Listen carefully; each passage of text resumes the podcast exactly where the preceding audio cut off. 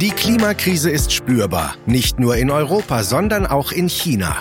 Eine Jahrhunderthitzewelle hat das Land erfasst. Was das für das Reich der Mitte und die Weltwirtschaft bedeutet, wohin die Reise an den Kapitalmärkten geht und warum in der Blockchain-Welt gerade Revolutionäres geschieht, erläutern der China-Experte Tarek Chaudhry und der Chefvolkswirt der Hamburg Commercial Bank Dr. Cyrus de la Rubia im Gespräch mit Thomas Schwitaler in einer neuen Folge des Podcasts Welt der Wirtschaft. Europa hat einen historisch trockenen und heißen Sommer hinter sich. Das Wetter hat dazu geführt, dass unter anderem die Energieproduktion deutlich runtergefahren werden musste. In Frankreich konnten Kernkraftwerke zum Beispiel nicht richtig gekühlt werden, aber auch Stauseen sind leer. Heute blicken wir nach China und äh, da haben wir einen Gast mit dabei, Tarek Chaudhry, der China-Experte ist. Und warum haben wir ihn dabei? Wir möchten darüber sprechen, dass auch in China ähnliche meteorologische Verhältnisse geherrscht haben, teilweise immer noch herrschen und auch in China die Energieproduktion teilweise dramatisch zurückgeführt werden musste. Tarek, helf uns mal ein bisschen. Was heißt das eigentlich für die zweitgrößte Volkswirtschaft der Welt, wenn plötzlich äh, solche Verhältnisse herrschen? Zunächst die meteorologische Lage vor Ort. Ähm, es ist so, dass über 75 Tage eine Hitze dort geherrscht hat, eine Dürre geherrscht hat, die dafür gesorgt hat, dass über 40 Grad äh, dort äh, durchgängig äh, vorhanden waren. Ähm, außerdem hat die Hitze etwa 50 Prozent der Landfläche Chinas bedeckt. Und von den Regenfällen her, vom Niederschlag her, kann man das, wenn man das im August vergleicht zum vorangegangenen Jahr sieht, zwei Drittel weniger Niederschlag dort äh, eingetreten sind. Und äh, das sind natürlich ähm, Situationen oder ist eine Situation, in der äh, Flüsse und Seen insbesondere natürlich besonders leiden. Und äh, der größte Fluss Chinas, der Yangtze, hat den niedrigsten Pegelstand erreicht seit der Aufzeichnung. Und äh, entsprechend hat das verschiedene Folgen. Zunächst kann man von drei Folgen reden. Das erste ist äh, die Nahrungsmittelsicherheit. Rund 400 Millionen Menschen beziehen allein vom Yangtze äh, ihr Trinkwasser, was jetzt äh, durch äh, LKWs äh, dorthin verfrachtet werden muss. 20 Prozent des agrarwirtschaftlichen Outputs wird dort produziert. Äh, der ist akut in Gefahr, laut äh, dem Landwirtschaftsministerium vor Ort. Das zweite ist die Binnenschifffahrt. Die ist auch sehr wichtig, weil das eines der meistbefahrenen Wasserstraßen der Welt ist. Und äh, ja, da können jetzt die großen Container, Tanker nicht einfach mal durchfahren. Das ist alles blockiert. Und die dritte, vielleicht bekannteste Folge davon ist, äh, dass die Energiesicherheit in China gefährdet ist. Und äh, angebotsseitig bedeutet das, dass ähm, 20 Prozent äh, des Energiemixes, also der äh, sozusagen Inputs an Elektrizität, kommt aus Wasserkraftwerken und aufgrund der Seen- und äh, Flusslage oder der Pegel, der Pegelstände ist es halt so, dass momentan äh, Wasserkraft äh, oder Elektrizität aus Wasserkraft nicht ausreichend produziert werden kann. Und äh, das hat dazu geführt, wir haben äh, Berechnungen gemacht, dass rund drei Prozent am gesamten ähm, Energieaufkommen halt fehlt. Dann kommt noch hinzu, nachfrageseitig, dass der der Stromverbrauch um 25 Weil weil es so heiß ist. Genau. Ähm, die Chinesen haben jetzt äh, die Möglichkeit, Klimaanlagen einzuschalten, äh, sagen wir mal in der Breite der Masse. Und das macht sich bemerkbar. Und äh, hauptsächlich dadurch, dass wir jetzt Rationierung und Stromausfälle dort. Und äh, wie versucht äh, China denn nun das Energieproblem zu lösen? Sind zum Beispiel Kernkraftwerke eine Alternative, Ausbau von erneuerbaren Energien? Was, äh, was sind da die Pläne? Also die Chinesen versuchen da auf zwei Ebenen äh, voranzugehen. Die erste Ebene ist, dass man tatsächlich nach Alternativen schaut. Und wenn man da sich nochmal den Energiemix äh, Chinas anschaut, sieht man, dass mh, etwa fünf Prozent äh, Elektrizität aus Kernkraft gewonnen wird. Da ist es natürlich sehr schwierig, das kurzfristig hochzufahren. Daher fällt das eigentlich als Alternative ja, weg, muss man aber, sagen. Aber gibt es da langfristige Projekte? Ja, langfristig sind da durchaus äh, Projekte geplant, weil man ja langfristig auch äh, Energiesicherheit gewährleisten will. Von daher, das ist definitiv eine Option, die dort äh, wahrgenommen wird. Und, und wie wird jetzt spontan reagiert? Ich meine, die Energie fehlt ja. Also ist es die gute alte Steinkohle? So ist es. Ähm, die Steinkohle wird momentan wirklich äh, in China etwas vermehrt gefördert. Äh, da das nicht ausreicht, geht auch die Nachfrage ins Ausland. Ähm, man hatte eigentlich dieses Jahr mit einer weniger geringeren ähm, Steinkohlenachfrage gerechnet. Äh, letztes Jahr waren es knapp 67 Millionen äh, metrische Tonnen. Und für dieses Jahr, wie gerade wegen dieser Nachfrage aus der Stromerzeugung, geht das Ganze auf 69 Millionen hoch, trotz äh, schwächelnder Industrie. Jetzt haben wir auf der einen Seite das Energiethema in China. Gleichzeitig kämpft das äh, Land noch relativ regelmäßig mit Corona-Lockdowns, weil es eine No-Covid-Strategie gibt.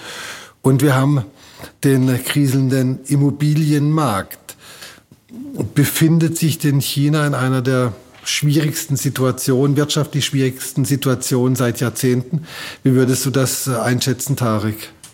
Also wenn man allein die Liste der Probleme anschaut, ähm, wird das schon sehr deutlich dass das äh, außergewöhnliche Herausforderungen sind, vor die China steht. Null Covid wurde angesprochen, äh, Immobilienmarkt wurde angesprochen. Aber wenn wir die Liste weiterführen, äh, gibt es eine enorme Jugendarbeitslosigkeit, die auch vor kurzem äh, stark angestiegen ist. Äh, wir haben eine demografische Lage, die ungünstig ist, was vorher ja sehr vorteilhaft äh, also, Aber das demografisch ungünstige Lage bedeutet, es gibt mittlerweile zu wenig junge Leute, oder? Die die Rente bezahlen. Genau so ist es. Und ähm, das System ähm, ist halt nicht darauf ausgelegt, äh, dass so, etwas passieren würde. Aber man hat diese Altlasten quasi von der Ein-Kind-Politik, die jetzt voll einschlagen. Was bedeutet das für die Wachstumsaussichten? Ja, für die Wachstumsaussichten ist es so, dass ähm, China ja offiziell 5,5 Prozent dieses Jahr ausgegeben hatte, so als Ziel. Also die geben sich jedes Jahr so Ziele, äh, was sie da äh, erreichen wollen. Und äh, wir ähm, gehen jetzt davon aus, dass das definitiv nicht erreicht werden wird. Äh, wir gehen eher von einem Wachstum äh, von 3,5 Prozent aus. Aber auch da gibt es äh, enorme Risiken, die dagegen sprechen, dass vielleicht sogar das erreicht wird. Cyrus, jetzt äh, haben wir von Tarek gehört, dass in China nicht so gut läuft, wobei wenn ich so eine Zahl höre wie 3,5 Prozent Wirtschaftswachstum und an Europa oder Deutschland denke, äh, klingt das immer noch recht gut. Dennoch, China war über Jahre, Jahrzehnte fast ein Motor für die Weltwirtschaft auch. Wie wirkt sich denn diese chinesische Wachstumsschwäche auf die globale Ökonomie auf, aus und vielleicht auch sogar auf Europa, auf, auf Deutschland? Ja, also wir sind ja in einer ganz besonderen Situation in der Weltwirtschaft, nämlich der Situation, dass wir Angebotsengpässe haben, Lieferkettenengpässe. Und ähm, wenn jetzt Volkswirtschaften und solche großen Volkswirtschaften wie China langsamer wachsen, dann ist das nicht unbedingt so eine schlechte Nachricht, weil das letztendlich bedeutet, dass die Nachfrage nach Rohstoffen, dass die Nachfrage nach Vorleistung und so weiter tendenziell zurückgeht und das entspannt dann eher die Lieferketten. Am deutlichsten sehen wir es bei Industriemetallen, dass die Preise dort ähm, sinken. Jetzt nicht massiv, aber sie sinken. Äh, Kupfer etwa wird weniger stark nachgefragt. Und äh, das ist insofern, oder auch Öl. Öl ist auch sehr stark gesunken. Die OPEC hat gerade äh, die Ölförderung gesenkt, weil sie nämlich davon ausgehen, dass die gesamtwirtschaftliche Nachfrage ähm, auch rückläufig ist. Ähm, und insofern, das sind so, wenn man so will, so ein, ist ein gewisser Stabilisator für die äh, Volkswirtschaft. Das war früher war das war das nicht der Fall. Früher war immer alles Nachfragegetrieben, aber jetzt haben wir eine Rezession oder zumindest eine deutliche Abschwächung der Konjunktur, die eher angebotsgetrieben ist, weil wir da eben Lieferkettenengpässe haben. Aber jetzt haben wir praktisch die kuriose Situation, äh, dass eine Wachstumsschwäche in China gut ist, weil dann die Preise eher nicht so stark steigen, genau. was wiederum die Inflationssorgen in Deutschland und in den USA ein bisschen dämpft, was dazu führen könnte, dass die Zinsen nicht so stark angehoben werden müssen. Habe ich das ist ja, das so das große Bild oder? Also genau, also kurzfristig ist das dieser Effekt. Natürlich bedeutet es langfristig für die Weltwirtschaft, wenn so ein großer eine so eine große, wichtige Wirtschaftsregion wie China, die ungefähr 20 Prozent des Weltbips ausmacht, wenn die langsamer wächst, als wir das fr von früher gewohnt sind, dann ist das natürlich, hat das natürlich schon Implikationen für die, für die Weltwirtschaft. Eigentlich also, leben wir doch davon, dass wir Sachen produzieren und verkaufen. Ja, gerade die deutsche Autoindustrie beispielsweise, die, die profitiert davon oder hat davon sehr, sehr mächtig profitiert, das stimmt. Ich glaube, wir müssen uns darauf einstellen, dass die Weltwirtschaft, die früher mit Raten von 3,5 bis 4,5 Prozent gewachsen ist, dass die jetzt eher so in dem Bereich Bereich von 2,5 bis 3 Prozent äh, wachsen wird. Also schon eine deutliche Abschwächung gegenüber dem, was wir gewohnt sind. Das ist jetzt keine Katastrophe, aber es ist einfach eine Umstellung, äh, die man berücksichtigen muss, auch bei den Unternehmensplanungen, wie die Absatzchancen dann insgesamt sind. Was dann aber auch vielleicht dazu führt, dass der Energieverbrauch gar nicht mehr so groß sein wird oder nicht mehr so exponentiell Die Zuwächse sind, die Zuwächse nicht mehr so groß. Ne? Genau. Das, also, hm. also ich bin jetzt ganz überrascht, weil so diese Nullwachstums äh, Theorien gab es ja schon oder gibt es in der Volkswirtschaft schon seit langer Zeit, dass man sagt, man möchte gar nicht mehr quantitativ wachsen, sondern eher qualitativ. Aber jetzt auch von einem Volkswirt wie dir zu hören, dass es eigentlich gar keine schlechte Nachricht ist. Wie gesagt, kurzfristig ist das keine schlechte Nachricht. Ähm, und ähm, natürlich müssen wir diese Angebot oder das Ganze, sag ich mal, wird wieder oder sagen wir mal so, das Ganze läuft ja nicht rund, das kann man nicht sagen. Also äh, und wir haben auch von von China ausgehend durchaus auch äh, gewisse Risiken auch auf der Angebotsseite. Wenn zum Beispiel in in Shenzhen, Tarek, da ist glaube ich gerade auch ein Lockdown äh, für einen Stadtteil, glaube ich, äh, verfügt worden und Shenzhen ist das Technologiezentrum Chinas. Wenn da jetzt äh, Millionen von Beschäftigten nicht arbeiten können oder nur eingeschränkt arbeiten können, dann hat das natürlich auch wiederum Auswirkungen auf die Lieferketten und dann haben wir sozusagen die alte Geschichte nochmal. Insofern ist das vielleicht ein bisschen einseitig dargestellt, aber ähm, was ich äh, was meine Hoffnung und meine Erwartung ist, jetzt mittel- bis langfristig, ist, dass es der Welt und auch Deutschland tatsächlich gelingt, äh, diese Energieengpässe, die wir haben, tatsächlich nachhaltig auszugleichen durch eben entsprechende Investitionen in äh, erneuerbare Energien und äh, nicht, wie China das macht, äh, einfach die Kohle hochfahren, äh, sondern tatsächlich durch Wind, durch äh, Solar, durch auch äh, die Möglichkeit, dass Unternehmen sich auch ihrerseits auch stärker an den sage ich mal, den Schwankungen des, der Energie, äh, des Energieangebots auch mit anpassen. Das muss auch kommen. Weil man sagt immer, es muss eine Grundlast da sein. Ja, aber vielleicht können Unternehmen auch mal sich darauf einstellen, dass nicht immer 100 Prozent oder 140 Prozent der Energie da ist und ihre Produktionsprozesse entsprechend auch anpassen. Tarek, nochmal zu, zu China. Äh, ist da denn auch geplant, neben Kernkraftwerken die Erneuerbaren auszubauen. Ich meine, ich meine gerade jetzt im Sommer bei so einer Hitze wäre natürlich Solarenergie das Mittel der Wahl.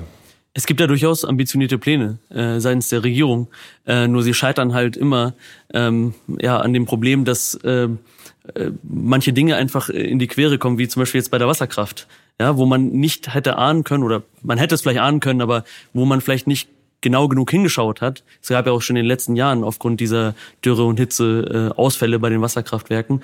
Aber ich habe manchmal das Gefühl, dass das noch nicht so richtig angekommen ist, dass diese Implikationen, die der, der Klimawandel halt mit sich bringt, dass die halt erstmal bleiben werden und sich weiter noch verstärken werden. Und ich glaube, zum Teil ist man da auch wirklich auf dem falschen Fuß erwischt worden. Ähm, das rächt sich natürlich dann durch äh, ausbleibende äh, äh Stromversorgung und, glaube ich, treibt die Diskussion hinsichtlich Decoupling dann natürlich auch nochmal weiter. Ist China überhaupt noch ein guter Standort?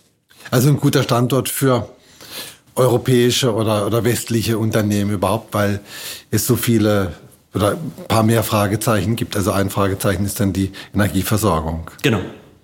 Und das andere Fragezeichen ist natürlich die Null-Covid-Politik, die vollkommen verfehlt ist und, und äh, glaube ich, auch sehr viele Ausländer, die früher gerne vor Ort gearbeitet haben, äh, sehr abgeschreckt sind, weil einfach willkürlich Maßnahmen ergriffen werden, ähm, dass sie dann monatelang teilweise oder wochenlang auf jeden Fall zu Hause bleiben müssen. Merkt man das denn schon? Also ist das schon spürbar, dass auch in, in, in den Zahlen, dass mehr Unternehmen sich zurückziehen?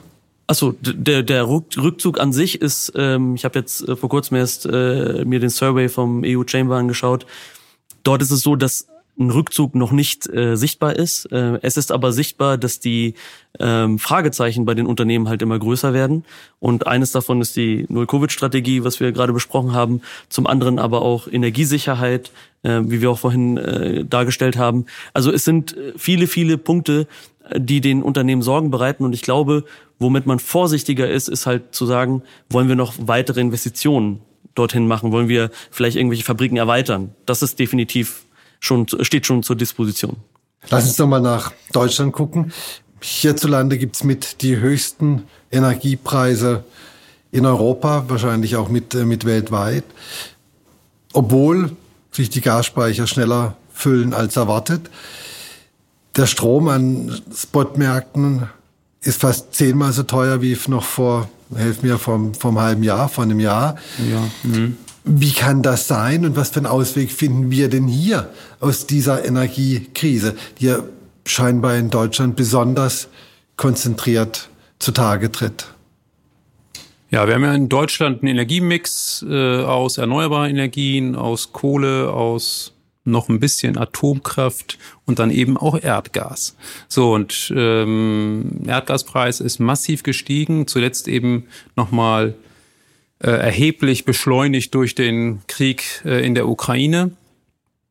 Und jetzt ist es am Strommarkt so, so wie auch an vielen anderen Märkten übrigens auch, dass äh, sozusagen der teuerste Stromanbieter den Preis bestimmt.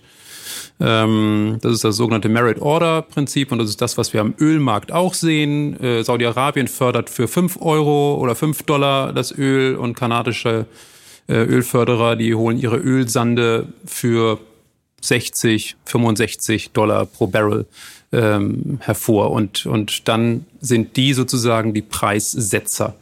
Ähm, solange sie eben. Solange, solange das gut gebraucht so, wird. Solange das gut gebraucht wird, genau. Und derzeit ist es so, dass äh, Energie sehr stark gebraucht wird, weil auch andere ähm, Energieträger, zum Beispiel in Frankreich, die, die Hitzewelle äh, aus China, die haben wir, du hast es eingangs besprochen und, und gesagt, eben hier sehr ausgeprägt und, und äh, da sind über die Hälfte der Atomkraftwerke in Frankreich außer Gefecht gesetzt. Aber äh, nicht nur wegen der Richtig. Hitzewelle nicht nur wegen der Hitze, sondern das ist im Prinzip noch ein Add-on, sondern eigentlich, weil man in der Corona-Zeit die äh, Wartung der Kraftwerke nicht durchführen konnte oder nicht durchführen wollte und das jetzt nachholt und dann entsprechend auch nochmal Personalmangel die äh, Probleme da ähm, ja, äh, erschwert. Ähm, also wir haben diese Mischung, es fehlen gewisse traditionelle Energiequellen und gleichzeitig haben wir das teure Gas, was auch nur mangelhaft da ist und das wird dann besonders teuer und das bestimmt letztendlich den Energiepreis. Und der Energiepreis ist jetzt so hoch, dass äh, nicht nur die Industrie darunter leidet, sondern natürlich auch alle privaten Haushalte. Jetzt gibt's ein erneutes Entlastungspaket. Ähm, ist das denn ausreichend und ist es zielführend vor allem? Hilft das den Leuten, die's, die die Hilfe tatsächlich brauchen? Und hilft es auch den Unternehmen, international wettbewerbsfähig zu sein, weil es gibt ja gerade in Deutschland einige Industrien, die sind sehr energieintensiv. Wenn die im Wettbewerb stehen mit äh, Unternehmen aus Ländern, in denen die Energie deutlich günstiger ist, haben die einen riesen Nachteil. Mhm.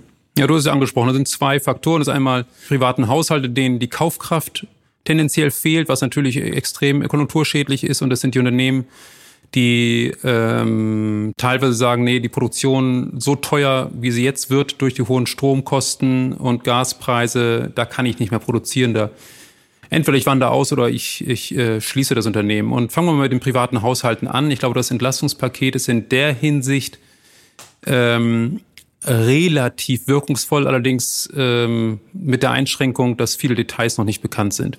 Aber ich glaube, das wichtigste, der wichtigste Teil ähm, der die privaten Haushalte entlastet, ist die Idee, dass man ähm, einen Basiskonsum an Strom für private Haushalte definiert, die diesen Basiskonsum ähm, zu einem Vorkriegspreis sozusagen erwerben können. Also das ist dann praktisch so die deutsche Version des französischen Strompreisdeckels. Ein bisschen eleganter, weil nämlich alles, was über den Basiskonsum hinausgeht, tatsächlich zum Marktpreis wer, abgerechnet wer, wird. Wer, wer bestimmt, was Basiskonsum ist?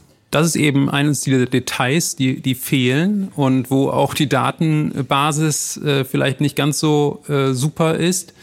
Ähm, sag ich mal, wenn ich mir das auf dem Reißbrett entwerfen könnte, dann würde ich so vorgehen, dass ich sage, ich bestimme die Anzahl der Haushaltsmitglieder und würde dann danach staffeln, ähm, so dass ich auf diese Weise ähm, Einkommen aus der niedrigeren äh, Einkommensklasse besonders fördere, weil ich das Pärchen, das in der 20-Zimmer-Villa wohnt, im Prinzip genauso äh, bedenke wie das Pärchen, das in einer 25 Quadrat äh, Wohnung wohnt. Und ähm, das wäre, glaube ich, durchaus ein gerechtes Verfahren, aber äh, da zweifle ich daran, dass die Datenbasis ausreichend ist, um das so zu bewerkstelligen. Aber tendenziell dürfte es trotzdem darauf hinauslaufen, dass ähm, niedrigere Einkommensklassen ähm, gemessen an ihrem Gesamteinkommen stärker bedacht werden. Und das ist mit der Wirtschaft? Genau, das ist der zweite Punkt. Was ist mit der Wirtschaft? Das habe ich mich auch ein bisschen gefragt, als ich das Papier durchgelesen habe, das von der Bundesregierung veröffentlicht wurde, weil das ist ein bisschen unterbelichtet. Ähm, das da legt die Bundesregierung derzeit noch keinen großen Fokus drauf. Man sagt, dass äh, Wirtschaftsminister Habeck da jetzt nochmal Details verkünden will. Die KfW ist relativ stark eingebunden. Da werden viele Programme verlängert, die man schon aus Corona kennt. Es gibt das Kurzarbeitergeld, das auch weiterhin gezahlt wird, das ja letztendlich nicht nur Arbeitnehmer, sondern auch den Unternehmen äh, zugutekommt. Es gibt Liquiditätshilfen für Unternehmen, die besonders energieintensiv äh, produzieren. Aber es ist alles weit entfernt von der Bazooka, die wir aus der Corona-Zeit äh, kennen und wo 350 Milliarden zur Verfügung gestellt aber, wurden. Eine Liquiditätshilfe ist ja schön, aber die brauche ich ja erst dann, wenn meine Geschäfte so schlecht laufen, äh, dass ich nicht mehr weiter weiß. Und die Geschäfte laufen dann ja vielleicht so ja, gut, die brauche ich. Weil, weil ich, weil meine Energiekosten so explodiert genau, sind. Genau, die brauche ich dann, wenn meine Energiekosten äh, so durch die Decke gehen, dass ich sie aus den laufenden Einnahmen erstmal nicht, nicht bezahlen kann. Und dann kann man das erstmal überbrücken mit der Liquiditätshilfe, aber letztendlich muss das noch ergänzt werden durch eine nachhaltige Hilfe, ähm, weil ich nicht davon ausgehen kann, dass die Energiepreise wieder auf ihr altes Niveau zurückgehen. Aber nochmal, wenn man nach vorne blicken, äh, gerne hier für Europa und Deutschland, aber auch für China, könnte man ja auch meinen, auch der schönste und längste Sommer ist irgendwann vorbei. Es fängt wieder an zu regnen, die Flüsse füllen sich, Energieproduktion steigt, es gibt mehr Wind. Sinken denn die Energiepreise dann auch wieder entsprechend? Also haben wir dann berechtigte Hoffnung, dass diese extremen Ausreißer nach oben sich irgendwann erledigt haben? Ja, ich kann ja mal für Europa mal anfangen, ähm, wo wir ja tatsächlich von Märkten noch sprechen. In China ist das ja vielleicht nicht mehr alles so marktmäßig organisiert. Ähm, also es gibt ein paar Faktoren, die tatsächlich für eine gewisse Entlastung sprechen. Das ist eben äh, im Herbst und Winter gibt es mehr Niederschläge, es gibt nicht mehr so viel Hitze, die Klimaanlagen müssen nicht mehr betrieben werden. Ähm, und der äh, stärkere Regen kühlt auch die Flüsse ab und äh, erhöht ihre Wasserstände, sodass auch Kohle wieder angeliefert werden kann über den Rhein an die Kohlekraftwerke und die Atomkraftwerke äh, können auch entsprechend gekühlt werden. Das ist alles schön und gut, nur wir haben ein Problem mit Herbst und Winter. Auch persönlich habe ich damit ein Problem, die Temperaturen, die gehen runter. Ähm, und ähm, Man muss ein bisschen mehr heizen. Man muss mehr heizen und die Leute kochen anscheinend auch lieber im Winter. Ähm, so ein gutes, deftiges Mahl am Abend ja. kommt manchmal gar nicht so schlecht. Ja. Und das bedeutet letztendlich, dass private Haushalte im Herbst und Winter 40 Prozent mehr Strom verbrauchen. Und das muss man erstmal wieder auffangen mit der Angebotsseite. Ähm, die ersten Atomkraftwerke, die kommen jetzt in, in äh, Frankreich wieder ans Netz. Das ist wohl diese Woche so. Ähm, das kann schon mal ein bisschen Erleichterung schaffen. Aber äh, insgesamt fürchte ich, wird doch noch eine Lücke bleiben. Also von daher ist es ganz wichtig, dass die, sag ich mal, die verbleibenden Preissignale, die das Entlastungspaket ja immer noch erlaubt, äh, durch höhere Strompreise, dass die auch wirklich ankommen bei den privaten Haushalten und bei der Industrie und entsprechend zu Einsparungen auch führen.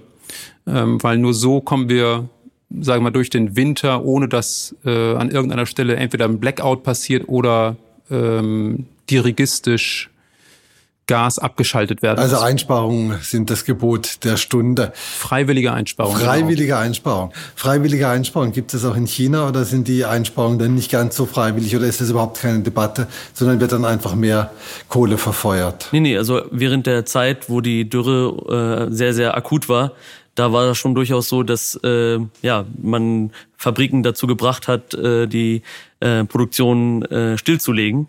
Und äh, da sind auch äh, Fabriken von namhaften Marken betroffen gewesen, Toyota, Volkswagen, Foxconn und Co. Ähm, also da ist auf jeden Fall einiges passiert. Ähm, das ist äh, zum Glück schon vorbei. Also die Energiesicherheit ist mehr oder weniger wiederhergestellt. Also die akuten äh, Blackouts sind weg.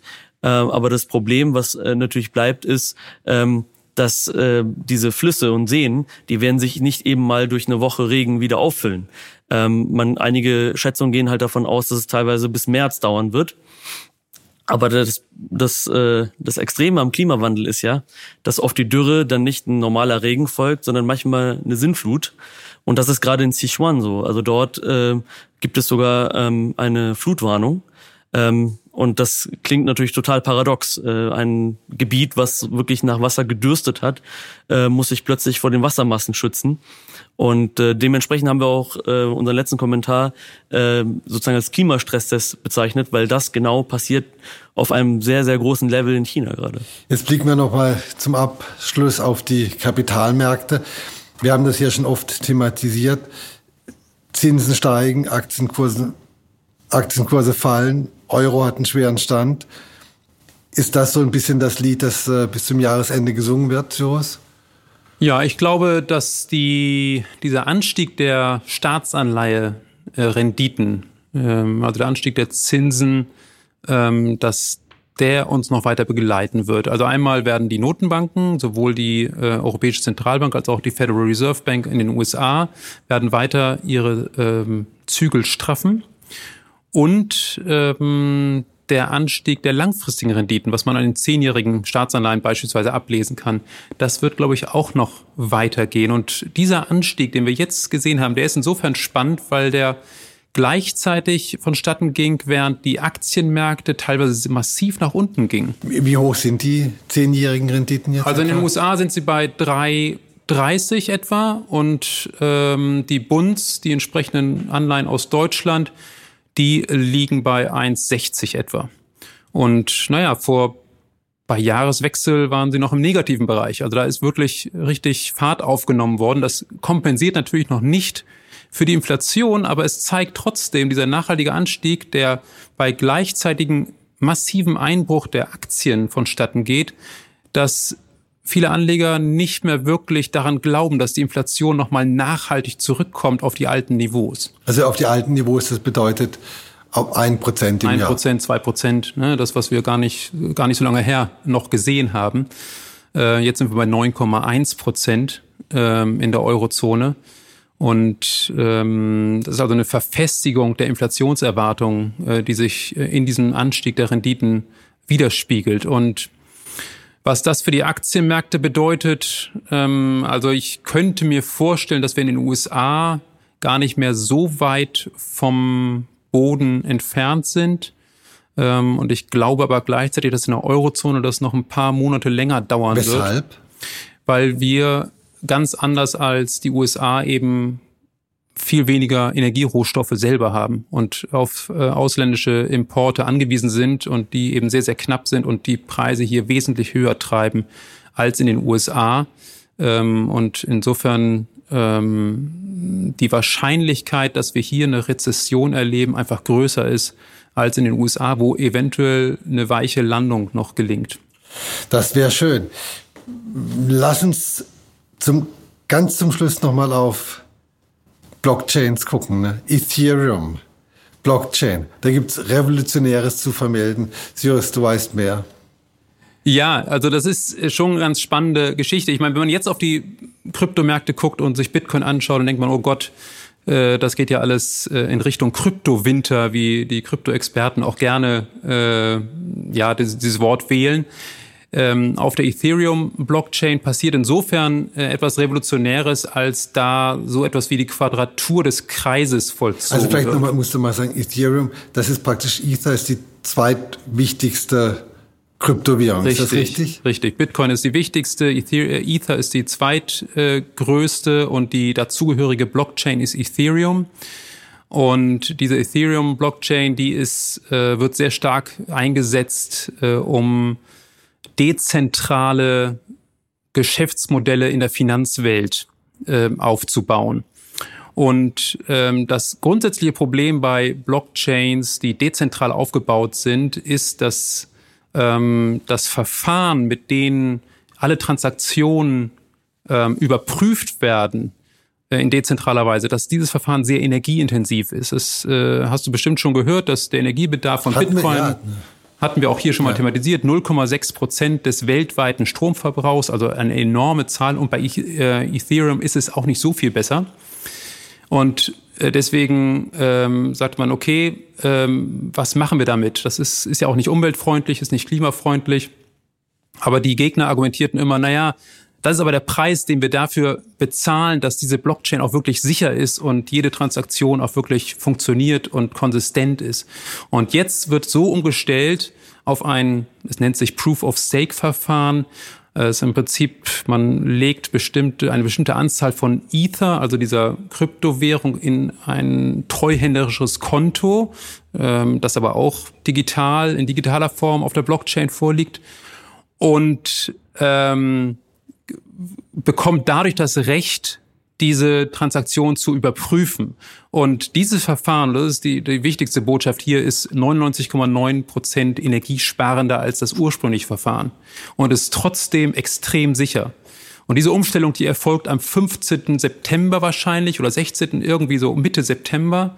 Und wenn das funktioniert, dann leben wir bald in einer neuen Blockchain-Welt, sage ich mal, wo ähm, auch perspektivisch wesentlich mehr Transaktionen äh, für dezentrale Geschäftsmodelle in der Finanzwelt möglich sind, äh, mit einer wesentlich höheren, äh, mit wesentlich geringeren Transaktionskosten auch.